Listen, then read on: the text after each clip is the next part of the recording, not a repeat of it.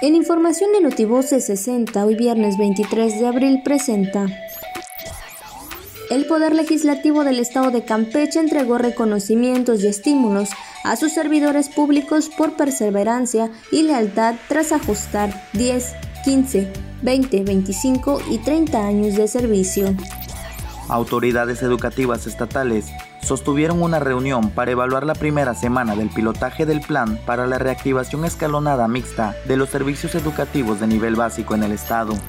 La Universidad Autónoma de Campeche, a través de la Coordinación General de Vinculación y Extensión Académica y el Centro de Incubación de Empresas y Emprendedores, llevó a cabo la primera semana de la Innovación, Emprendimiento y Propiedad Intelectual 2021.